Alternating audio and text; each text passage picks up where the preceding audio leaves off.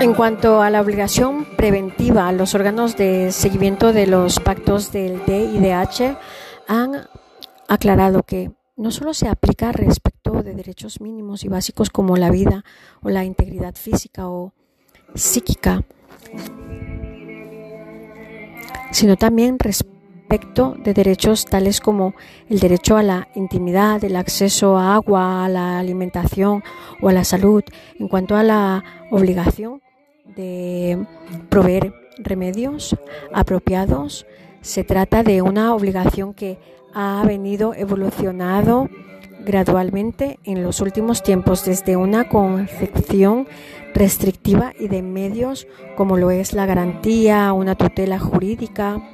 judicial efectiva, una concepción amplia y de resultados como lo es la garantía de una reparación plena.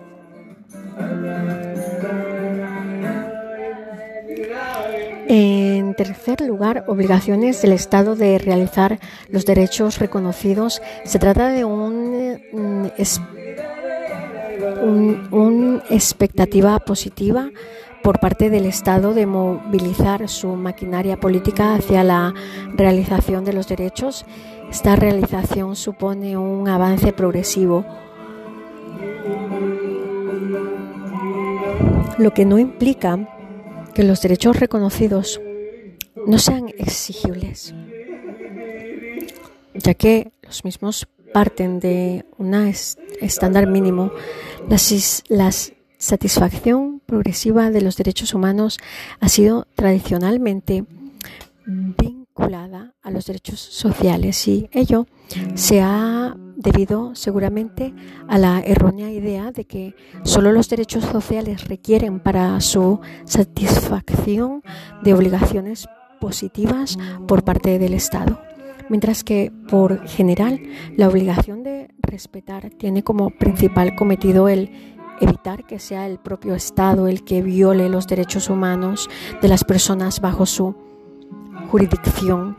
Las obligaciones de proteger y satisfacer tiene como principal cometido obligar al Estado a asumir un papel activo, bien sea para proteger a las personas bajo su jurisdicción, para que las mismas no sean objeto de violaciones por parte de actores diferentes al propio Estado, o bien para que dichas personas alcancen un nivel de realización básico de sus derechos esenciales. El segundo y tercer nivel de obligaciones, a diferencia del primero, es el de las llamadas de medios, es decir, se exige una actuación diligente, pero no un resultado concreto. Desde la perspectiva de las características propias y la tipología de las obligaciones internacionales en materia de derechos humanos, conforme lo señalado anteriormente, el Estado no nos presenta como un sujeto internacional obligado, no solo a obtenerse de violar derechos humanos, sino también obligando a actuar y a adoptar medidas necesarias para proteger a las personas que se encuentran bajo su jurisdicción, de sufrir un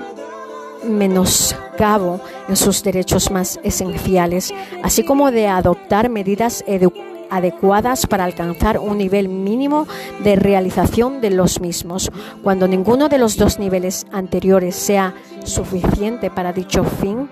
así, en el marco específico del DIDH y sin perjuicio de las circunstancias del caso concreto, en sentido abstracto y como punto de partida, el Estado será responsable por violaciones de derechos humanos, independientemente de quién sea el autor cuando no, cuando no alcance a cumplir de un modo satisfactorio con los tres niveles de obligaciones impuestos por el mencionado marco jurídico. Todo este desarrollo y evolución interpretativo de las obligaciones generales en materia de derechos humanos nos sirve para entender mucho mejor el porqué del artículo 4 de la CDPD. Y mucho más aún si tenemos en cuenta que el tratado recoge un único cuerpo normativo.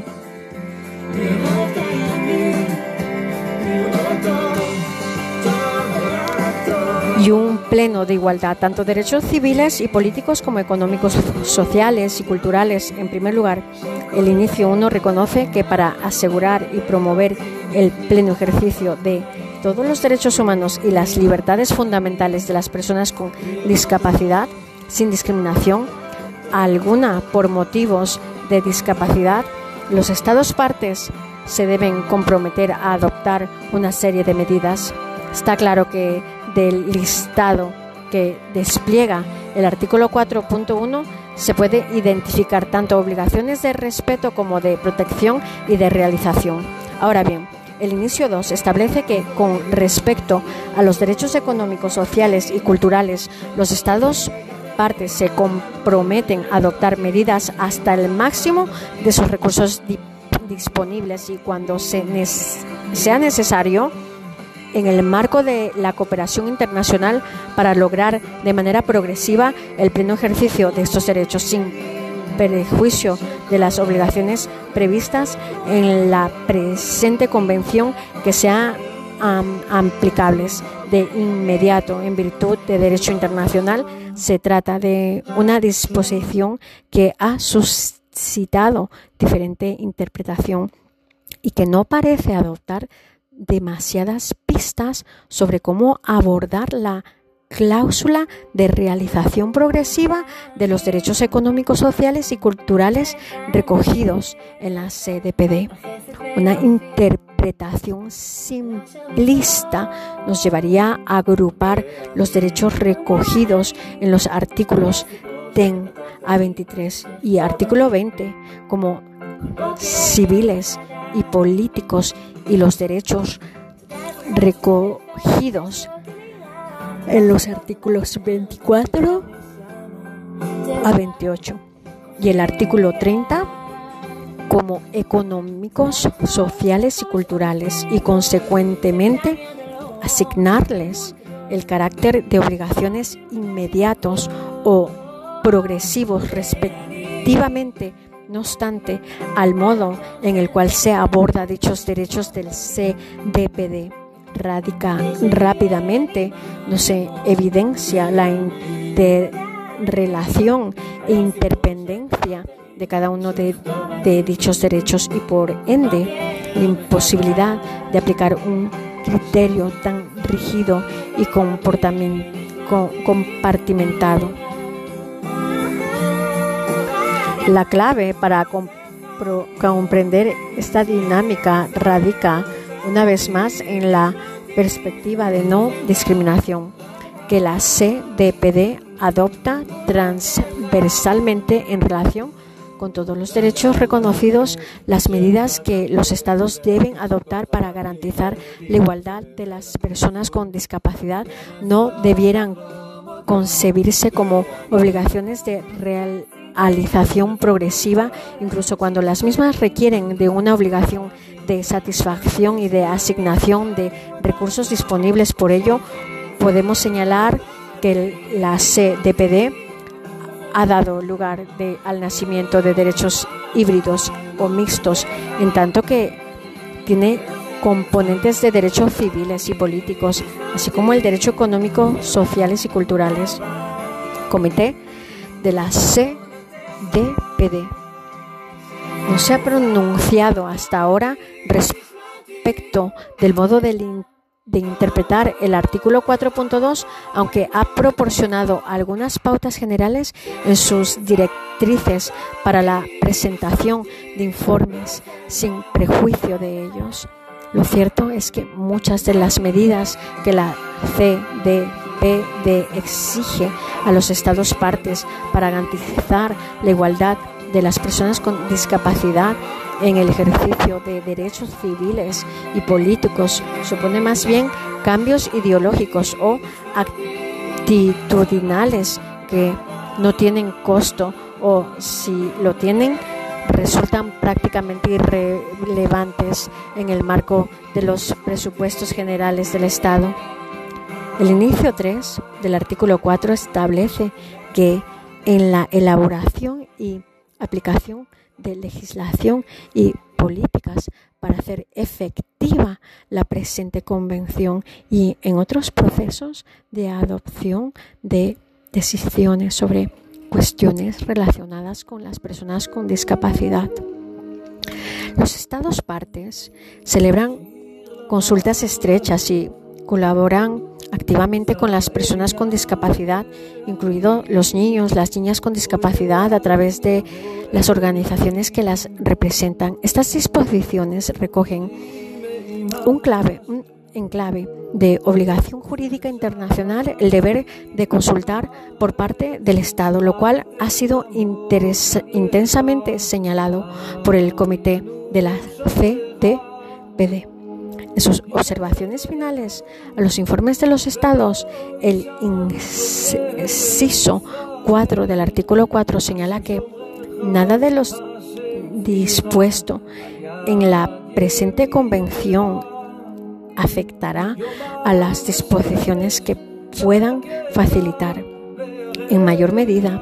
el ejercicio de los derechos y de las personas con discapacidad y que puedan figurar en la legislación de un Estado parte o en el derecho internacional en vigor en dicho Estado no se restringirá ni derogarán ninguno de los derechos humanos. Y las libertades fundamentales reconocidas o existentes en los estados partes en la presente convención de conformidad con la ley, las convenciones y los convenios, los reglamentos o la costumbre con el pretexto de que en la presente convención no se reconocen esos derechos o libertades o se reconocen en menor medida. Se trata de una disposición cuyo fin radica en reafirmar las complejas relaciones jurídicas que los tratados de derechos humanos generan respecto de otros ordenamientos jurídicos, sean estos domésticos, internacional, especial o incluso dentro del propósito marco especial del derecho internacional de los derechos humanos, sin intención de profundizar.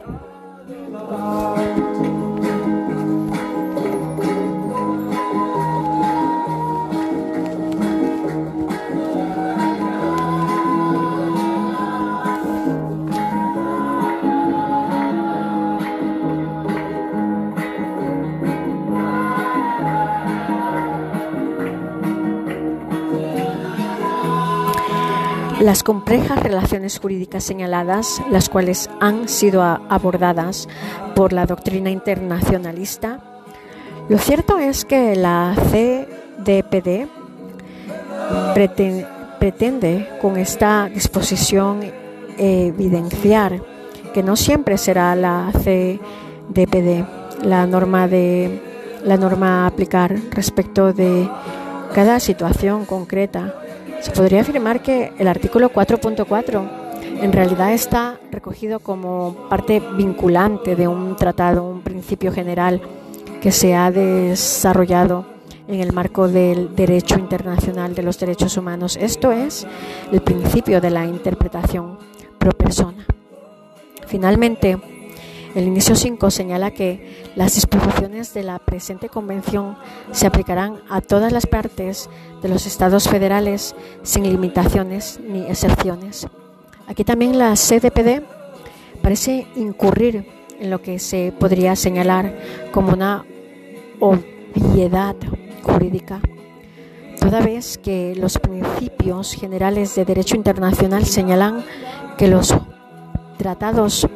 internacionales resultan obligatorios para cada una de las partes por lo que respecta a la totalidad de su territorio, con lo cual la razón de ser de esta disposición habría que buscar más bien desde lo simbólico que desde su valor jurídico innovador. Si perjuicio de lo señalado, el artículo 4 y 5 tiene importantes derivaciones en al menos dos aspectos. El primero de ellos, la CTPD, reconoce que en la realización de muchos de los derechos amparados, en especial derechos como la educación o la salud, son muy frecuentemente asumidos en el contexto de los estados partes por las autoridades descentralizadas, estados, provincias, autonomías, departamentos, regiones o municipios. Con lo cual, la inclusión de esta disposición en el marco de las obligaciones generales resulta de suma importancia. El segundo de ellos, la CDPD, también se hace eco de una creciente tendencia en la práctica internacional. Esto es la posibilidad de que, la, de que organizaciones internacionales de integración regional, permiso, perdón. Esto es la posibilidad de que organizaciones internacionales de integración regional puedan ser partes del tratado, un claro ejemplo de ello lo encontramos en la ratificación de la CDPD por parte de la Unión Europea. Derechos específicos de la Convención. La Convención reafirma que las personas con discapacidad gozan de los mismos derechos humanos que las demás personas. Los derechos específicos reconocidos en la Convención son igualdad ante la ley sin discriminación, derecho a la vida, la libertad, la segunda seguridad de la persona. Igual reconocimiento en primera parte, la ley, capacidad jurídica. Protección contra la tortura, protección contra la explotación, la violencia y el abuso, derecho al respeto de la integridad física mental, libertad de desplazamiento, nacionalidad, derecho a vivir en la comunidad, libertad de expresión y de opinión, respeto de privacidad, respeto de hogar y de familia, derecho a la educación, derecho a la salud, derecho al trabajo, derecho a un nivel de la vida adecuada, derecho a participar en la vida política y pública, derecho a participar en la vida cultural. Comité de los Derechos de las Personas con Discapacidad. Asimismo, se creó el Comité de los Derechos de las Personas con Discapacidad. Se trata de un órgano constituido por expertos independientes. Son personas que desempeñan sus funciones al título personal y con una gran integridad moral encargado de examinar la aplicación de la Convención por parte de los estados signatarios. El comité está integrado por 18 expertos independientes los miembros son elegidos por los estados partes mediante voto secreto de una lista de candidatos designados por los propios estados. Los expertos son seleccionados en función de su competencia y experiencia. En materia de derechos humanos y la discapacidad, el comité considera proclamados aquellos expertos que consigan el mayor número de votos y la mayoría absoluta respeto a los votos de los representantes de los estados partes presentes y votantes. En cuanto a las funciones del comité, su actividad principal en la de supervisar la aplicación de la Convención por parte de los estados signatarios, aún así le corresponden más tareas en funciones a su vez de las correspondientes a los estados. Los estados partes presentarán el comité, por conducta del secretario general de las Naciones Unidas, un, un informe exhaustivo sobre las medidas que hayan adoptado para cumplir sus obligaciones conformes a la Convención y sobre los progresos realizados al respecto en el plazo de dos años contado a partir de la entrada en vigor de la Convención en el Estado parte. De que se trate igualmente, los Estados partes presentarán informes ulteriores al menos cada cuatro años y en las demás ocasiones en que el comité se lo solicite. De modo que otra de las funciones del comité es la de considerar todos los informes, haciendo las sugerencias y las recomendaciones que estime oportunas respecto a ellos o incluso solicitando a los estados partes. Más información con respecto a la aplicación de la Convención. Este tratado, la Convención, al igual que otros, se completa con otro tratado internacional, un protocolo facultativo que se constituye como un tratado por derecho propio, abierto a la firma, asesión o ratificación de aquellos países que son parte del tratado principal. Protocolo facultativo de la Convención sobre los Derechos de las Personas con Discapacidad. El protocolo facultativo de la Convención sobre los Derechos de las Personas con Discapacidad fue adoptado el 13 de diciembre del 2006 y entró en vigor al mismo tiempo que la Convención, el 3 de mayo del 2008. Mediante el protocolo facultativo se establecen dos procedimientos con la finalidad de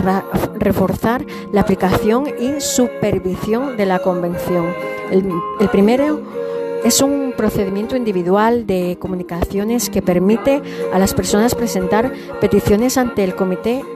alegando violaciones de sus derechos. El segundo es un procedimiento de investigaciones que faculta al comité para realizar investigaciones de violaciones graves o sistemáticas de la Convención. Las partes se comprometen a reconocer la competencia del Comité sobre los Derechos de las Personas con Discapacidad para examinar quejas de individuos o grupos que afirman sus derechos reconocidos en virtud de las convenciones han sido violadas. El Comité puede solicitar información y formular recomendaciones a las partes. Además, las partes podrán autorizar al comité a investigar, informar y formular recomendaciones sobre graves o sistemáticas violaciones de la Convención. Es de destacar que la competencia del comité puede evitarse, puesto que, tal como señala el artículo 8, todo Estado parte podrá, al momento de la firma o ratificación del presente protocolo o de la adhesión a él declarar que no reconoce la competencia del comité establecido en los artículos 6 y 7, artículo 1, protocolo facultativo de la Convención sobre los Derechos de las Personas con Discapacidad. Todo Estado parte es el presente protocolo Estado parte. Reconoce la competencia del Comité sobre los Derechos de las Personas con Discapacidad, el Comité para recibir y considerar las comunicaciones presentadas por personas o grupos de personas sujetos a su jurisdicción que aleguen ser víctimas de una violación por este Estado. Parte de cualquiera de las disposiciones de la Convención o en nombre de esas personas o grupos de personas. El artículo 6 del protocolo facultativo, artículo 6, si el comité recibe información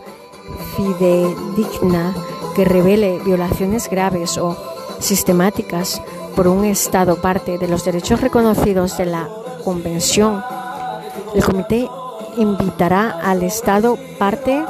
a colaborar en el examen de la información y a esos efectos a presentar observaciones sobre dicha información. tomando en consideración las observaciones que haya presentado el Estado, parte interesado, así como toda información fidedigna que esté en su disposición. El comité podrá encargar a uno o más de sus miembros que lleve a cabo una investigación presente con carácter urgente, un informe al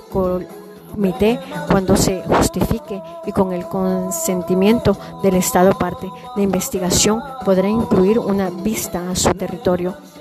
Tras examinar las conclusiones de la investigación, el comité las tramitará al Estado parte interesado junto con sus observaciones y recomendaciones que estime oportunas en un plazo de seis meses después de recibir las conclusiones de las investigaciones y las observaciones y recomendaciones que les tramita el comité, el Estado parte interesado presentará sus propias observaciones al comité.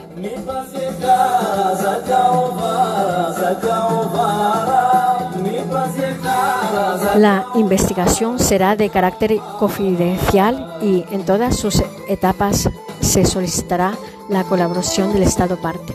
Artículo 7 del protocolo facultativo. Artículo 7. El comité podrá evitar el Estado parte interesado a que incluye en el informe que ha de prestar con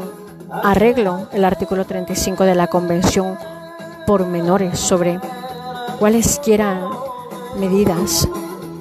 que hubiera adoptado en respuesta a una investigación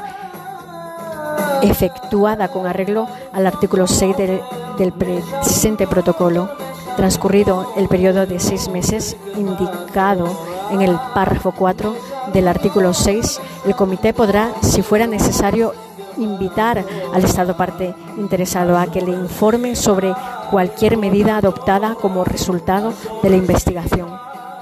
Ambos procedimientos otorgan una garantía a efectos de aplicar la Convención eficazmente, pero de manera especial se configura también como una garantía para toda persona que sufra una violación respecto a los dispuestos por la Convención. Se les concede a los individuos y a las personas con discapacidades el derecho a denunciar ante el Comité sobre los Derechos de las Personas con Discapacidad toda violación de la Convención, los procedimientos de, la, de comunicaciones de las Naciones Unidas otorgan el derecho a instar una demanda o el derecho a denunciar violaciones de, derechos en todos los procedimientos. La, denuncia debe hacerse por escrito. Género y, y discapacidad. Tradicionalmente la sociedad ha tenido a aislar y a segregar a las mujeres con discapacidad y a pesar de los avances obtenidos en los últimos años a nivel internacional y consecuentemente en el ámbito de cada país, este tipo de discriminación sigue presentando un problema grave y alarmante, pero al contrario de lo que ocurre con otro tipo de grupos vulnerables, las mujeres con discapacidad carecen generalmente de recursos o dispositivos legales eficaces para eliminar y corregir dichas conductas discriminatorias.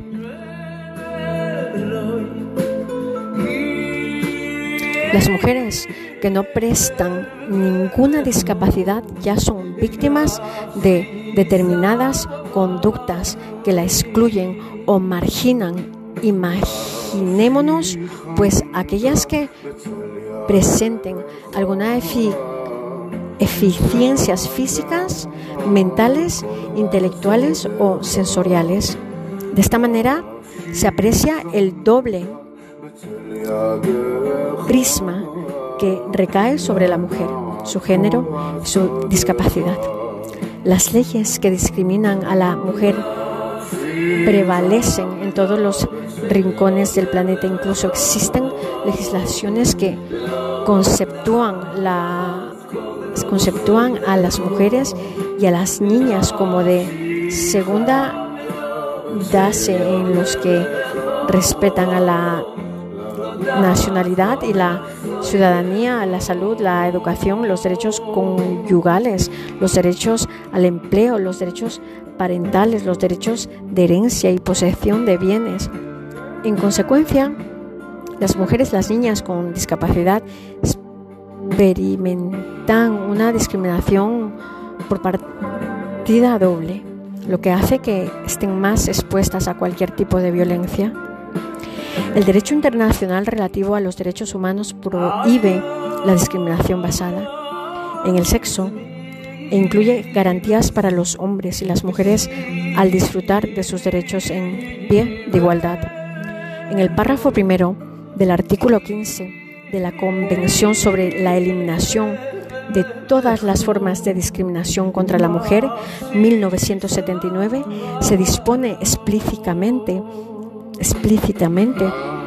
que los estados que hayan ratificado la convención reconocerá al hombre y a la mujer los mismos derechos y el artículo 2 se establece la obligación de los estados que hayan ratificado la convención de adoptar todas las medidas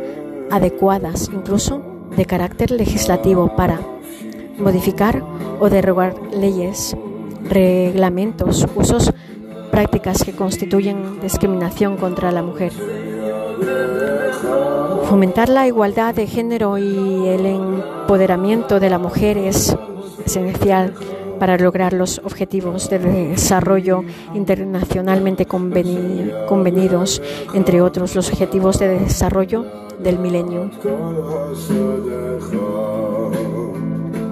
Así, por ejemplo, la tasa mundial de alfabetización de este grupo es tan solo el 1%.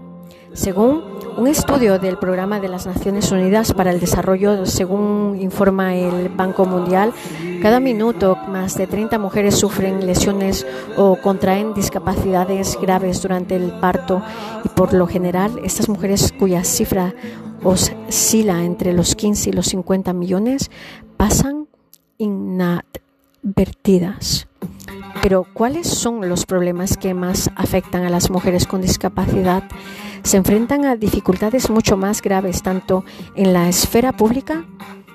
como en la privada. Por ejemplo, a obstáculos en los servicios de salud, educación, formación profesional y empleo. Y tienen más posibilidades de ser internadas en instituciones. Las mujeres con discapacidad también sufren desigualdades en la contratación de tasas de accesos, la remuneración por igual trabajo, el acceso a actividades de capacidades y,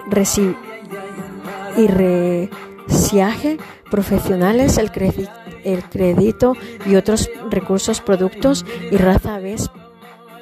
participan en los procesos de toma de decisiones económicas respecto a la salud. Las mujeres con discapacidades tienen numerosas barreras para acceder a una atención médico-sanitaria sobre la atención específica que le debiera corresponder, por supuesto, la situación de se agrava en los países sobre o en vías de desarrollo. Respecto a la educación, la igualdad de acceso a la educación, a la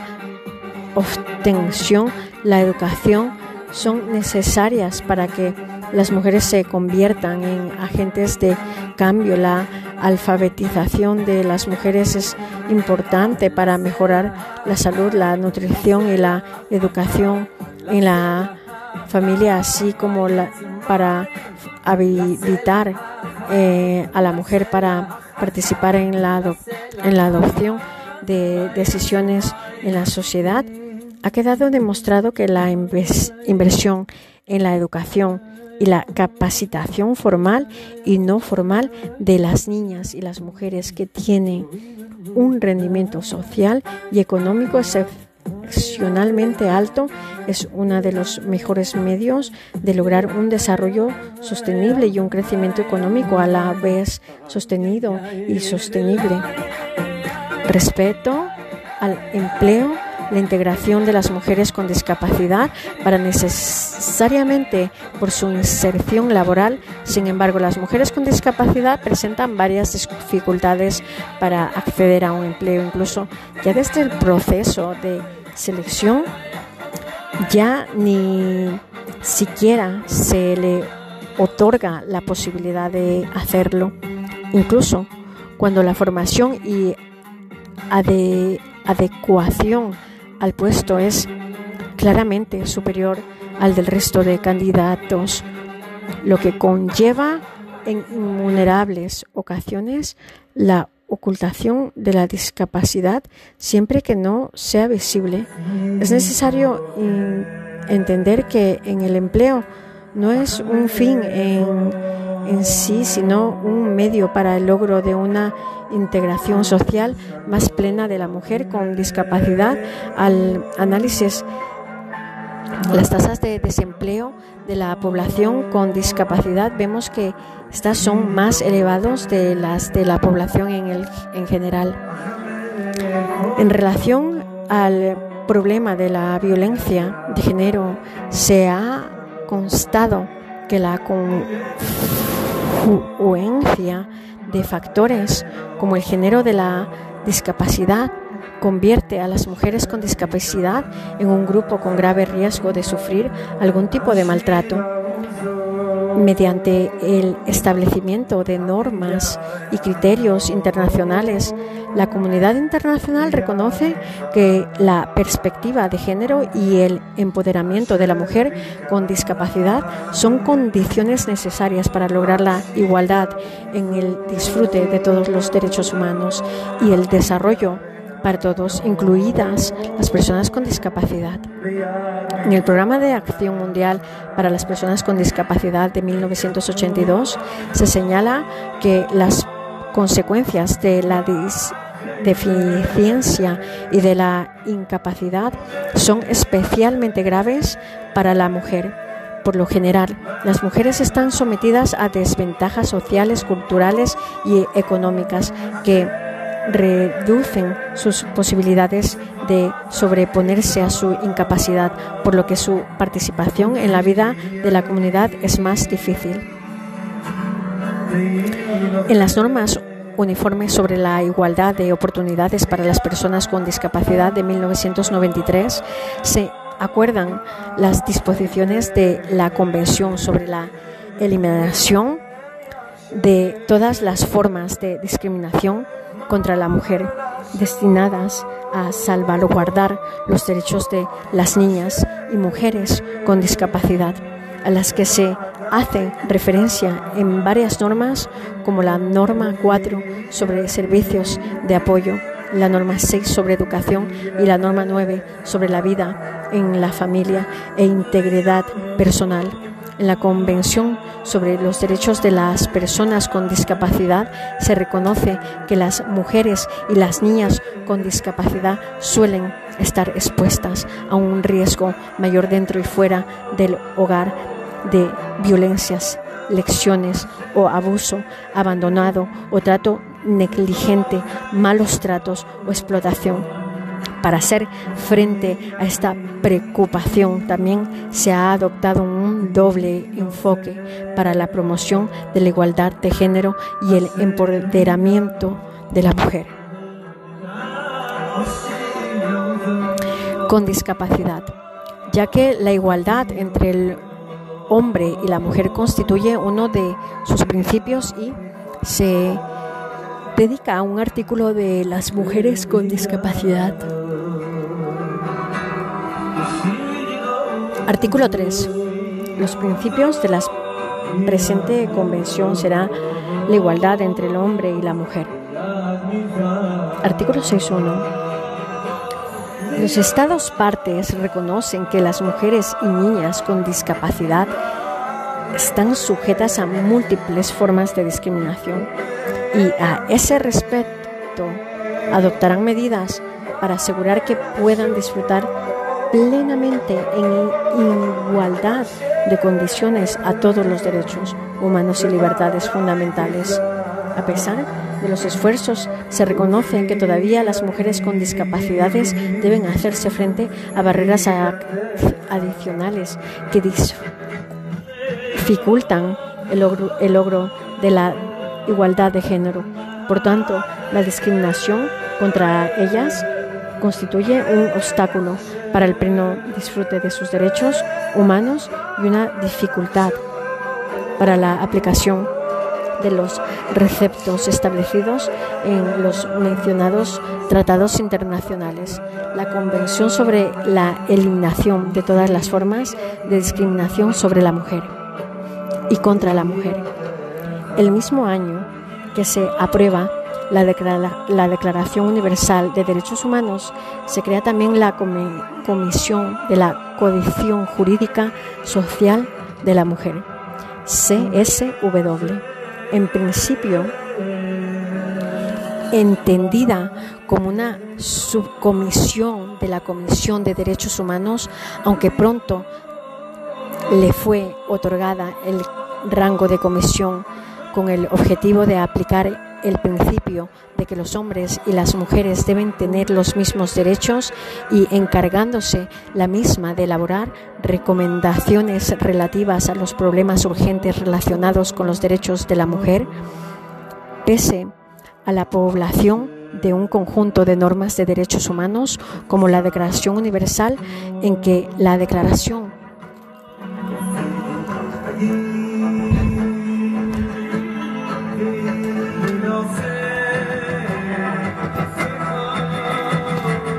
universal es la que se reafirma al principio de la, de la no discriminación y proclama que todos los seres humanos nacen libres e iguales en dignidad y derechos sin distinción de sexo. Y a pesar de la obligación de los Estados partes en virtud de los pactos internacionales de derechos humanos de garantizar a hombres y mujeres la igualdad en el goce de todos los derechos económicos, sociales y culturales, civiles y políticos, las mujeres siguen siendo objeto de importantes discriminaciones a lo largo de nuestra historia y la actualidad.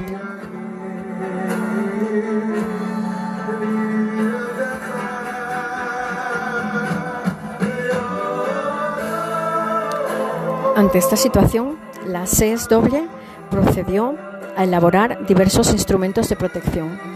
Eran tratados sectoriales que promocionaban los derechos de las mujeres en las materias que la Comisión consideraba que estos habían sido vulnerados. Pero la defensa de estos derechos no era suficiente, pues su carácter fragmentario no permitía hacer frente, hacer frente a las situaciones de exclusión que seguían padecido gran cantidad de mujeres, siendo todavía más grande el rechazo al tratarse de una mujer con discapacidad. Por ello, la Asamblea General decide tomar partido y propone a la CSW la ejecución de un proyecto con el fin de agrupar las normas internacionales que articula la igualdad de derechos de hombres y mujeres en 1979, cuando se aprueba la Convención sobre la Eliminación de todas las formas de discriminación contra la mujer, CEDAW o CEFDM. La CED, la CEFDM es un instrumento jurídico internacional. Consta de un preámbulo de 30 artículos y promulga en forma jurídicamente obligatoria principios aceptados universalmente y medidas adoptadas por parte de los estados y determinados actores privados para conseguir que las mujeres gocen de derechos iguales en todas partes y avanzar así en el reconocimiento y profundización del principio de no discriminación. El artículo 1 define lo que se entiende, por discriminación contra la mujer. Toda distinción, exclusión, restricción basada en el sexo que tenga por objeto o por resultado menoscabar o anular el reconocimiento, goce o ejercicio a la mujer independientemente de su estado civil sobre la base de la igualdad del hombre y la mujer, de los derechos humanos y las libertades fundamentales en las esferas políticas, económicas, social, cultural y civil, o en cualquier otra esfera.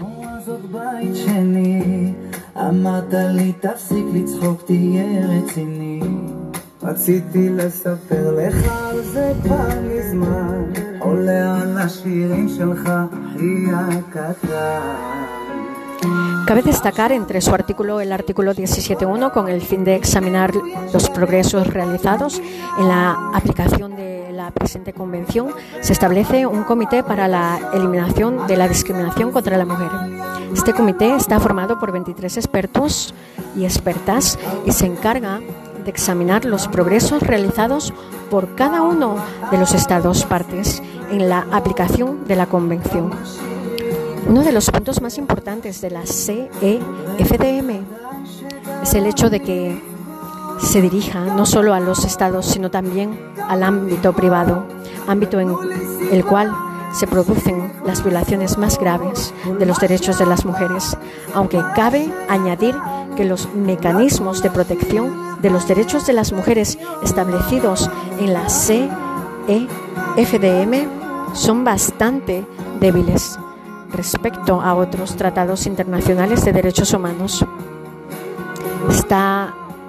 debilidad hizo que desde principios de los 90 se viniera insistiendo en la necesidad de reforzar dichos procedimientos durante una reunión de especialistas convocando por la División para el Adelanto de la Mujer de Naciones Unidas en 1991. Se recomendó a la ONU que considerara la posibilidad de aprobar un protocolo facultativo a la CEFDM. Finalmente, el protocolo facultativo fue adoptado por la Asamblea General en su resolución A544, 6 de octubre de 1999 recordando asimismo la Convención sobre la Eliminación de todas las formas de discriminación contra la mujer, en la que los Estados partes en ella condenan la discriminación contra la mujer. En todas sus formas y convienen, convienen en seguir por todos los medios apropiados y sin dilaciones una política encaminada a eliminar la discriminación contra la mujer, reafirmando su decisión de asegurar a la mujer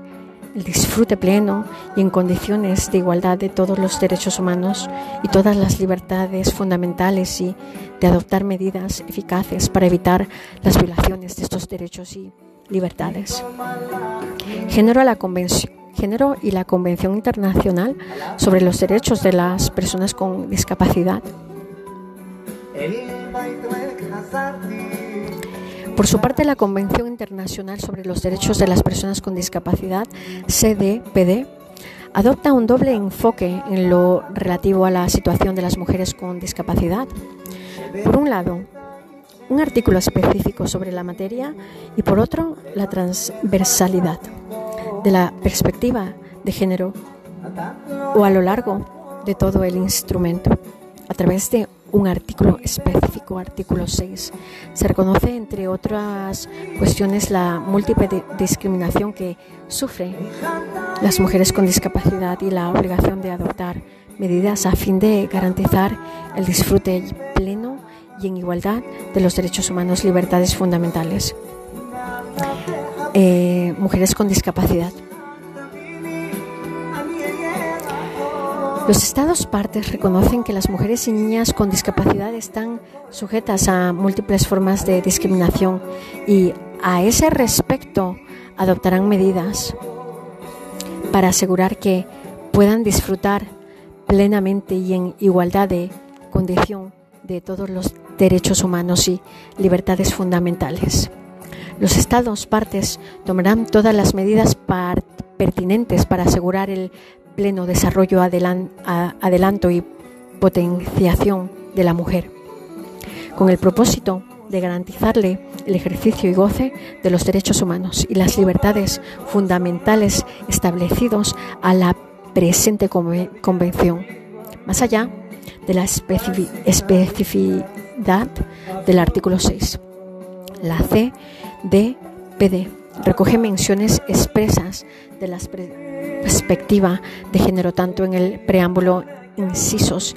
que y S como el artículo 3. La doble discriminación de las mujeres con discapacidad no es producto de una suma de las necesidades que se plantean con discapacidad y género, sino que el conjugarse ambas variables produce una situación diferente y especial que es preciso conocer y reconocer con el fin de disponer de diferentes instrumentos legislativos que permitan responder a las necesidades de esa situación específica y así favorecer el acceso a la igualdad de oportunidades y el disfrute pleno de los derechos de estos colectivos de mujeres. Por lo tanto, la discapacidad no debe ser asumida desde la vulnerabilidad, sino desde la necesidad de plantear un nuevo orden a través de la participación social la visualización de las mujeres con discapacidad y la posibilidad de participar de forma activa en la toma de decisiones. El doble enfoque de la CDPD se traduce en términos jurídicos en dos tipos de obligaciones. Esto es prohibición general de no discriminación por motivo de género y obligaciones específicas para abordar la discriminación de género en áreas especialmente sensibles.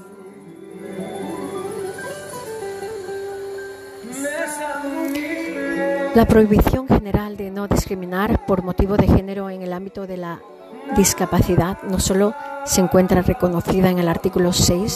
6.1, sino también en el artículo durante el proceso de negociación. Algunas delegaciones y organizaciones defensoras de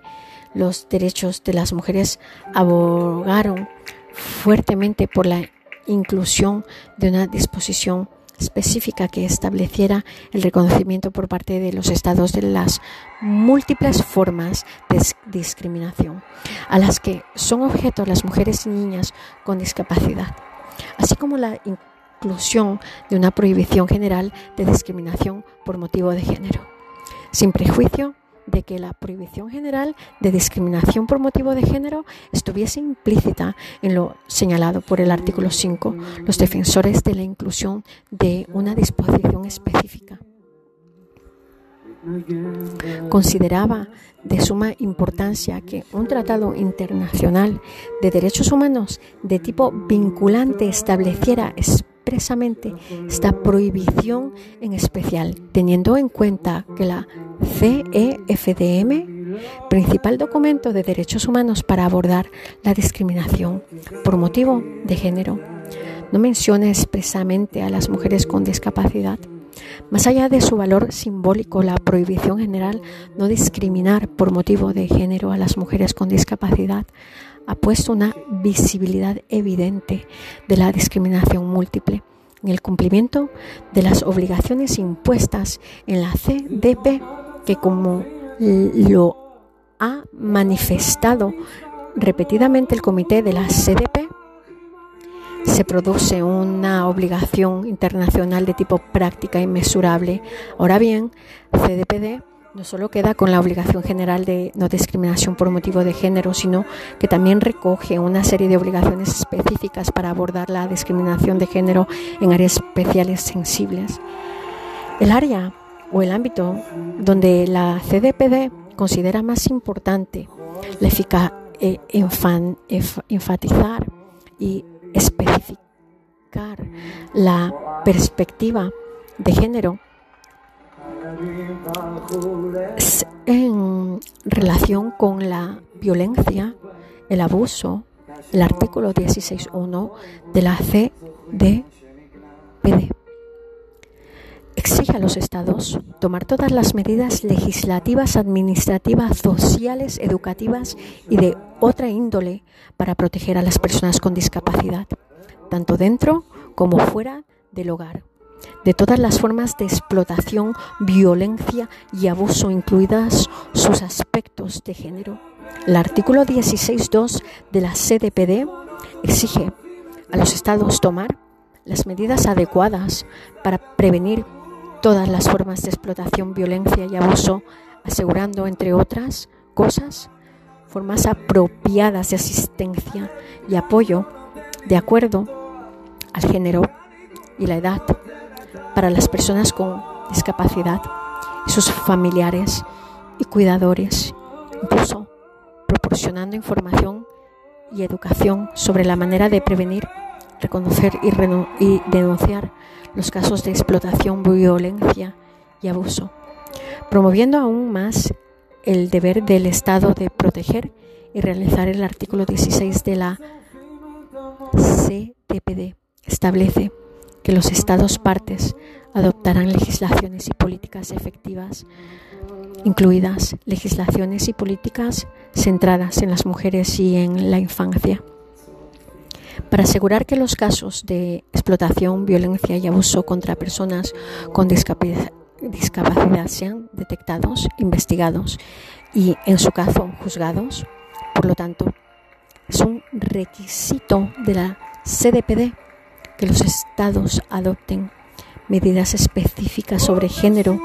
con el fin de combatir la violencia y el abuso. Adicionalmente, la CDPD también establece obligaciones específicas en materia de género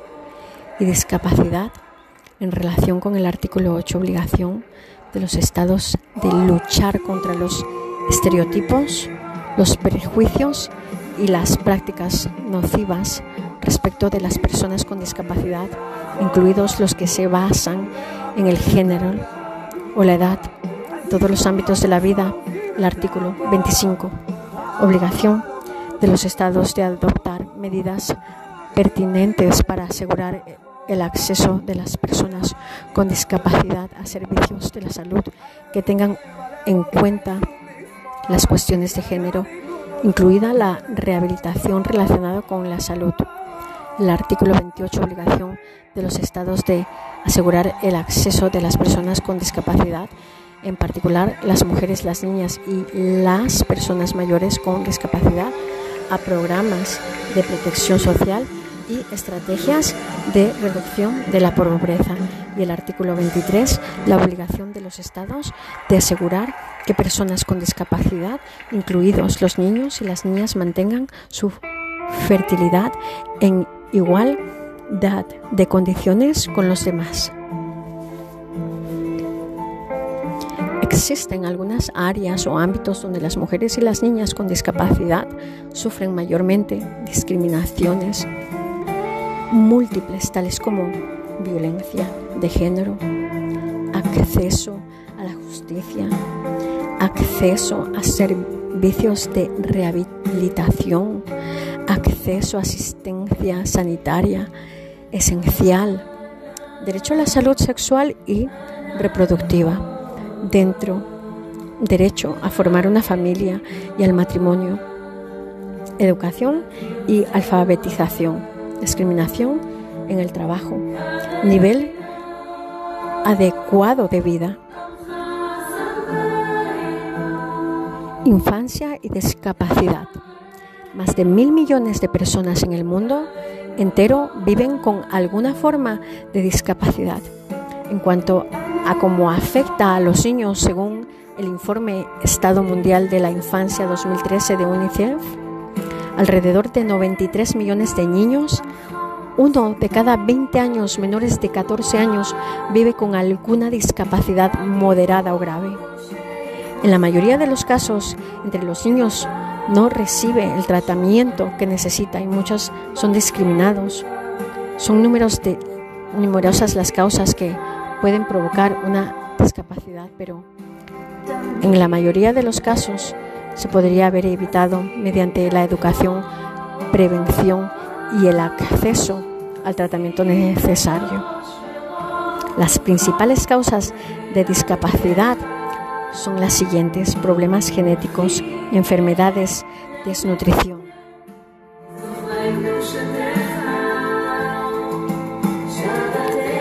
Guerras especialmente debido a minas antipersonas, descuido de la higiene, de la higiene, pobreza, acompañada a menudo por el resto de causas mencionadas. Debido a dichas causas, a pesar de lo dispuesto en la Convención sobre los Derechos del Niño 1989, en la que se reconoce la integración social que debiera darse en, los niños y niñas con discapacidad en virtud de su artículo 23, es particularmente